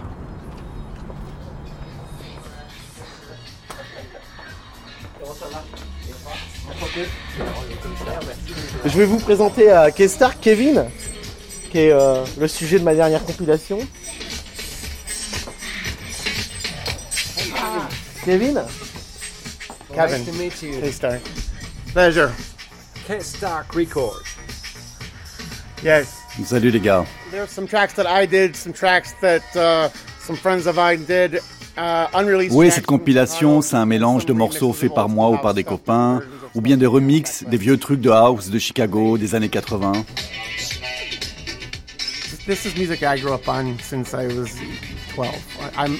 C'est la musique avec laquelle j'ai grandi depuis que j'ai 12 ans.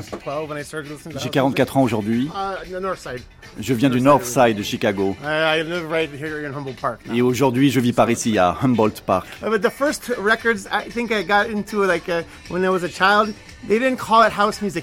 Mon premier album quand j'étais gamin, ça ne s'appelait pas encore de la house music, c'était de la dance, ce qu'on appelle de l'électro aujourd'hui. Et puis tout est apparu, le label Trax Records. J'économisais mon argent de poche pour les acheter. Tout le monde voulait être un DJ. J'avais pas les moyens de m'équiper, donc j'allais mixer sur les platines de mes copains. On faisait des mix pour les soirées, dans les arrière-cours. On n'était que des gosses, on avait 12-13 ans. À Chicago, dans les années 80, tout tournait autour de cette musique.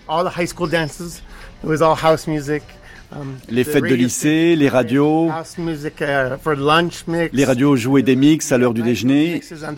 Et puis aussi toutes les nuits, les week-ends. Évidemment, il y avait beaucoup de clubs pour les adolescents. Et puis à côté, il y avait aussi ceux pour les adultes. Le warehouse, le music box, mais on ne pouvait pas y rentrer à notre âge. À Chicago, dans les années 80, on n'entendait jamais de hip-hop dans les clubs. Comme DJ, vous faisiez virer si vous en passiez. C'était vraiment la house le truc. Après, ça dépendait de quel quartier vous veniez. Il y avait plusieurs types. Dans le North Side, c'était plutôt de la house, straight house. Alors que dans le South Side, c'était plutôt du disco mixé avec de la house.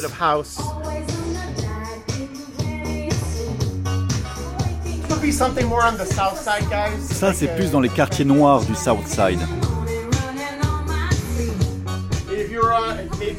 Si en revanche vous viviez à Humboldt Park, le quartier portoricain, c'était plutôt ça.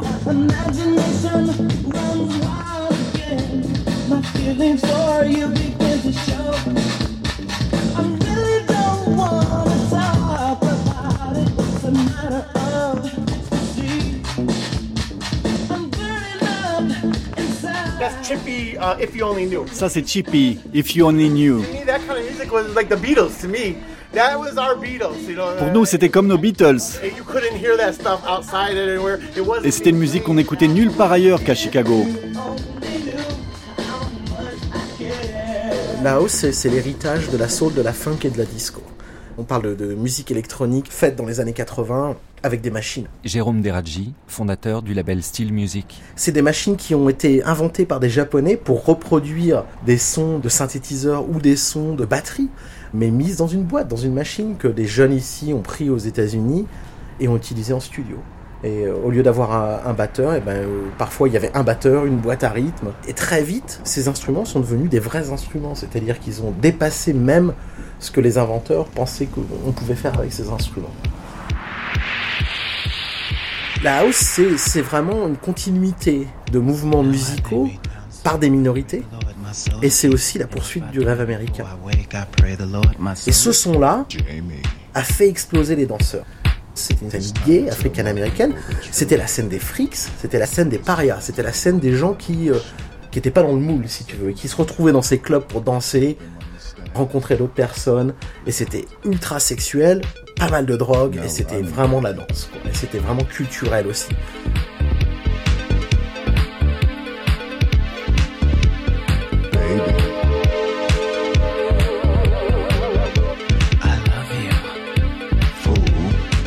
La raison pour laquelle ça s'est passé à Chicago, et pas ailleurs, c'est parce que Chicago a eu une collusion de, de genres qui était un peu euh, sans précédent. Ce qui s'est passé ici, c'est vraiment Frankie Knuckles qui ramène un son, le son de New York et la disco, que tout le monde ici avait presque oublié hein, à l'époque. Euh, il s'est passé un truc assez euh, dramatique à Chicago, c'est Disco Sucks à Comiskin Park où ils ont fait exploser des disques de disco en 79. Au sens propre Absolument. Dans, un, parc de baseball. Donc euh, je me rappelle plus du nom du DJ blanc euh, de rock euh, qui a fait une campagne à la radio et il a dit on en a marre de la disco, disco sucks. Et on va aller à ce match de baseball des White Sox et on va faire exploser les listes de disco. Et il a rallié la ville de Chicago et les banlieues et des milliers de personnes sont venues et ont jeté listes dans une grosse boîte au milieu du, stade. Et ça a complètement détruit euh, l'économie de la disco dans, aux États-Unis. C'était un truc très raciste parce que la disco c'était ce qui faisait de l'argent. Et le rock blanc faisait pas vraiment de thunes. Le rock blanc c'était les trucs FM pourris. Euh, et c'était un moyen de se débarrasser de la compétition un peu. Et c'était aussi un moyen de dire nous on est les blancs, on est, on est meilleurs. Euh, la disco c'est de la merde. C'était ça l'ambiance. C'était vraiment ça. Ouais, ouais, c'était ça. Et de toute façon, c'était l'ambiance de Chicago, et c'est toujours l'ambiance de Chicago, où tu as les blancs d'un côté, les noirs de l'autre.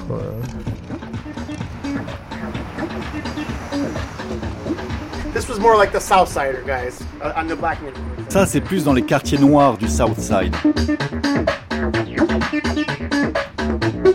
Et t'as un mec de, New York qui se pointe, Frankie Knuckles, avec Robert Williams, des mecs qui veulent faire des soirées comme ils font à New York, des soirées de fous. Euh, où cette musique, c'est leur classique. Euh, la disco, c'est des, grands classiques pour eux, de la musique de danse. Et Frankie euh, réintroduit ce son avec des machines. Et je crois que c'est la collusion du Midwest. C'est vraiment, on n'a pas trop de moyens, donc on va mettre des machines. Et en même temps, on va jouer ses classiques. Frankie était euh, fan d'un groupe de Chicago qui s'appelait Omni, qui en 79 d'ailleurs a sorti un super morceau de disco qui s'appelait Out of My Hands. Frankie a demandé euh, à voir euh, les bandes.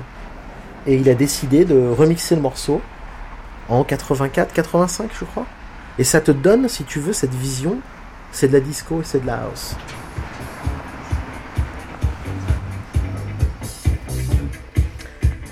Donc c'est ce morceau de Frankie, hein, euh, il reprend Omni, il le remixe, il étend le mix, et donc tu entends le kick là, c'est le début, c'est vraiment ça le début de la c'est ce kick, hein. Ouais, ça kick comme la disco, mais en plus régulier, en plus, en plus lourd, en plus puissant. Hein. Et d'un seul coup, le morceau de disco rentre, tu vois. C'est et ça, c'est le, talent de Frankie, c'est superbe. C'est euh, ils disent ici aux États-Unis, seamless, c'est c'est euh, c'est léger et profond quoi. Et c'est son morceau préféré à l'époque, tu vois. Et donc là, t'as la disco. Donc là, il faut imaginer 300 personnes en train de danser dans un club à Chicago. Peut-être 1500 personnes, ouais. 1500 personnes en train de danser avec un système incroyable. Euh, faut pas oublier ça, le, le système que ces mecs-là avaient, c'était des murs de son. Euh, avec une méthode de jouer complètement incroyable. Euh, euh, Frankie était super connu pour un truc. Il coupait la basse, il coupait le kick. Et tu n'entendais que les médiums et les aigus. Et les gens dans le dance floor commençaient à dire Frankie, bang the box, bang the box. Ils commençaient à crier euh, tape sur la boîte, tape sur la boîte, tape sur la boîte. Et la musique continuait comme ça pendant je sais pas, 3-4 minutes sans basse. Et à un moment, Frankie remettait la basse. Et le dance floor explose. Et c'est ça ce principe de la disco et de la house, c'est se faire exploser le dance floor en jouant avec le son.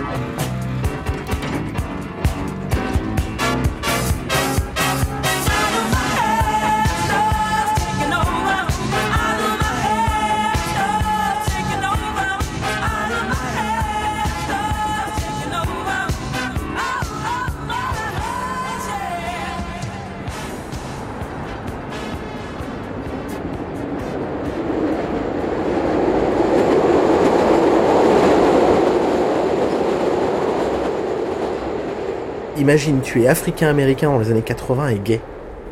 Donc déjà imagine la persécution que tu vis. Par cette musique-là et par ces clubs, il y avait un moyen de te libérer. Et c'était la liberté absolue. La warehouse et la music box, c'était pas des clubs qui étaient ouverts à tout le monde. La légende dit qu'il y avait beaucoup de gens qui y sont allés, euh, c'était très gay, c'était très fermé. Mais une fois que tu étais dedans, c'était la folie. Le punch avait de l'acide euh, dedans, du LSD. Ça commençait à minuit, ça finissait à 8h ou 9h le lendemain matin. Mitch Ball allait livrer ses disques euh, à Ron euh, dans la, music box et il disait euh, c'était une orgie de corps et de musique en même temps. Avec des gens partout, à moitié nus, avec de la house qui jouait derrière, de la seed house.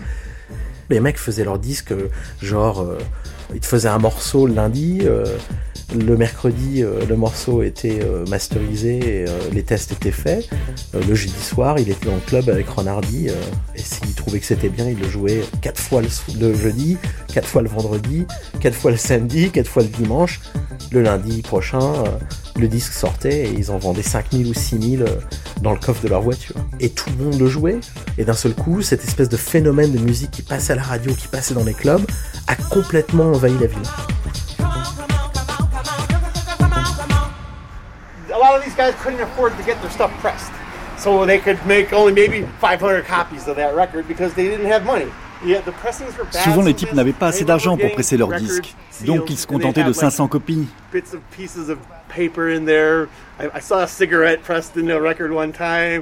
en plus, les disques n'étaient pas très bien pressés. Je me souviens, on retrouvait tout un tas de trucs fondus dedans. Parfois, c'était des petits bouts de papier. Et même une fois, j'ai retrouvé une cigarette dedans. C'était vraiment bizarre. Les faces des disques pouvaient être inversées par rapport aux étiquettes, ou bien c'était carrément le mauvais disque.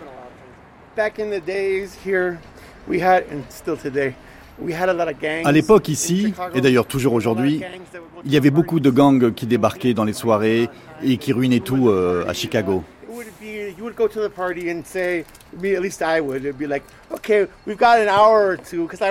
Il se disait, allez, on s'emmerde, on a une heure à tuer, allons trouver des filles dans une soirée. Et souvent des bagarres éclataient dans ces soirées, qui étaient souvent des fêtes d'ados.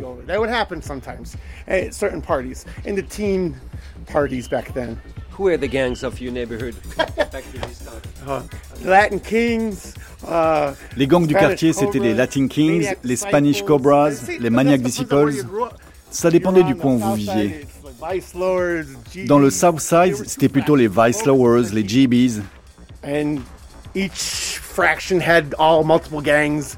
Il y avait deux fractions, les folk et les people, et chacune avait leur propre gang. Ils organisaient leurs propres soirées dans les rues entre noirs. Ça existe encore aujourd'hui, c'est devenu plus hip-hop aujourd'hui. Mais à l'époque, c'était vraiment la house.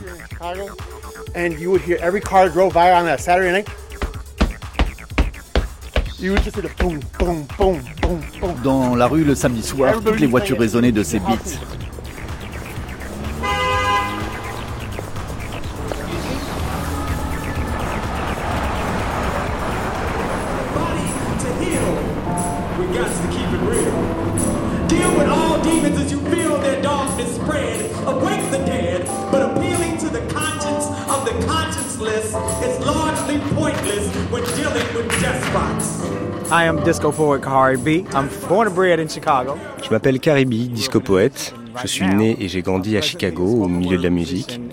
Aujourd'hui, comme musicien, je pratique le spoken word. Et accessoirement, je préside l'ACM. Spoken word is vocally delivered poetry. Le spoken word, c'est de la poésie qu'on déclame. À l'inverse du slam, il n'y a pas de rivalité entre compétiteurs.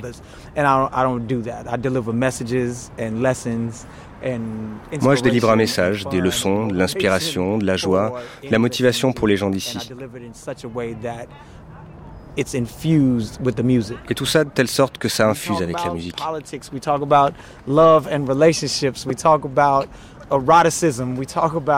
Ça parle de tout, de politique, d'amour et de relations humaines, du racisme, du paysage social actuel, qui est devenu partout pareil dans le monde.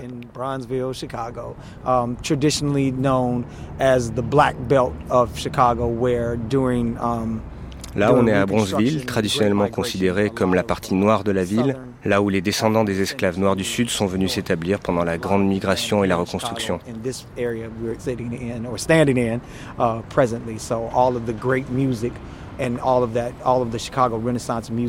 C'est d'ici que toute la musique de Chicago, tout le courant dit de la Renaissance est parti.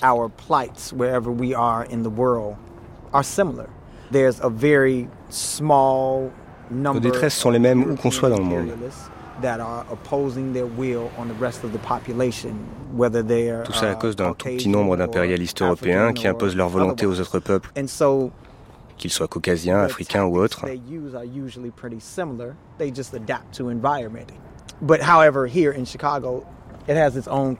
Ils adaptent leurs tactiques selon les endroits, mais ça revient toujours au même. Uh, Ici, aux États-Unis et à Chicago, l'apartheid et les brutalités policières existent de la même manière qu'hier en Afrique du Sud. Les gouvernements limitent pareillement les ressources des masses populaires pour créer un environnement criminel. Car les gens ont besoin de manger. Ils ont besoin d'éducation, d'un toit, de vêtements. Privés de ressources, ils doivent se battre pour ça. Et tout ça dure depuis les temps sombres de l'Europe.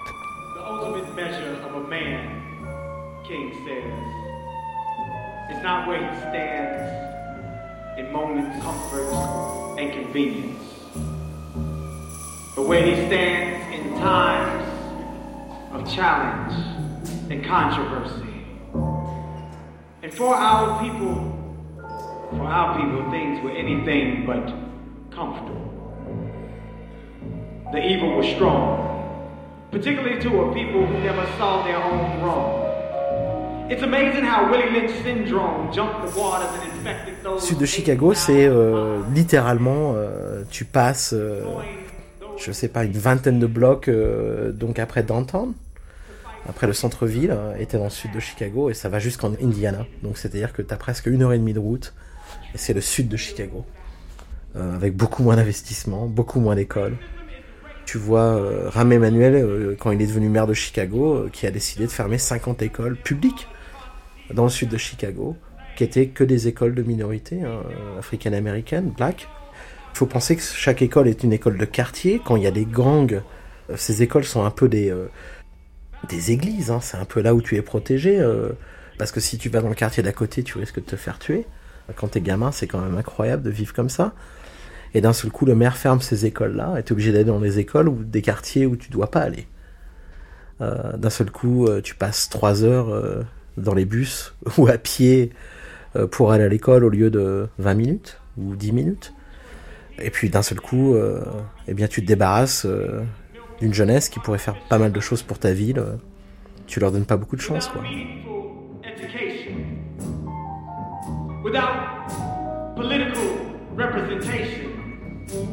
full of formulated.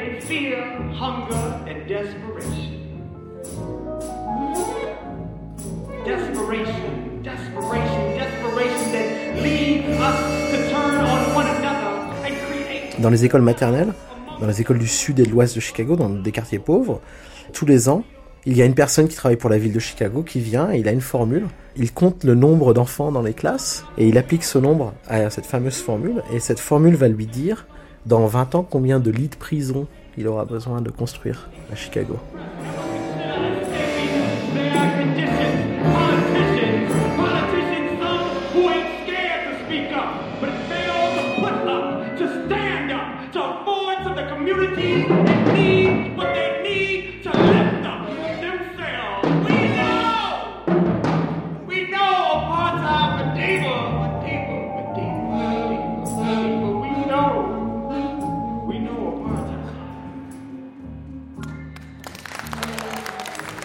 Donc la musique, hein, euh, le sport, euh, les arts euh, créatifs, c'est parfois la seule solution pour t'en sortir aux États-Unis quand t'es africain-américain ou t'as une minorité latino. Ou, Ce qui explique aussi pourquoi il y a beaucoup de musique qui vient des États-Unis et pourquoi c'est essentiel de continuer à documenter tout ça.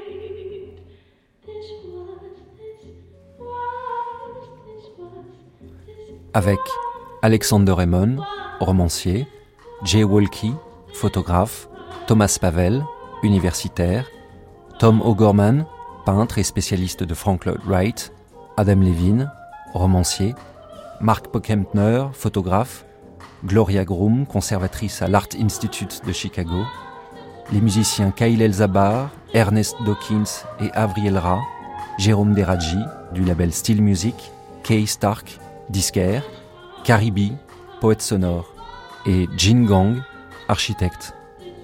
Coordination Catherine Libert, prise de son Laurent Groux, mixage Jean-Benoît Tétu, un documentaire d'Amaury Chardot, réalisé par Céline Terce.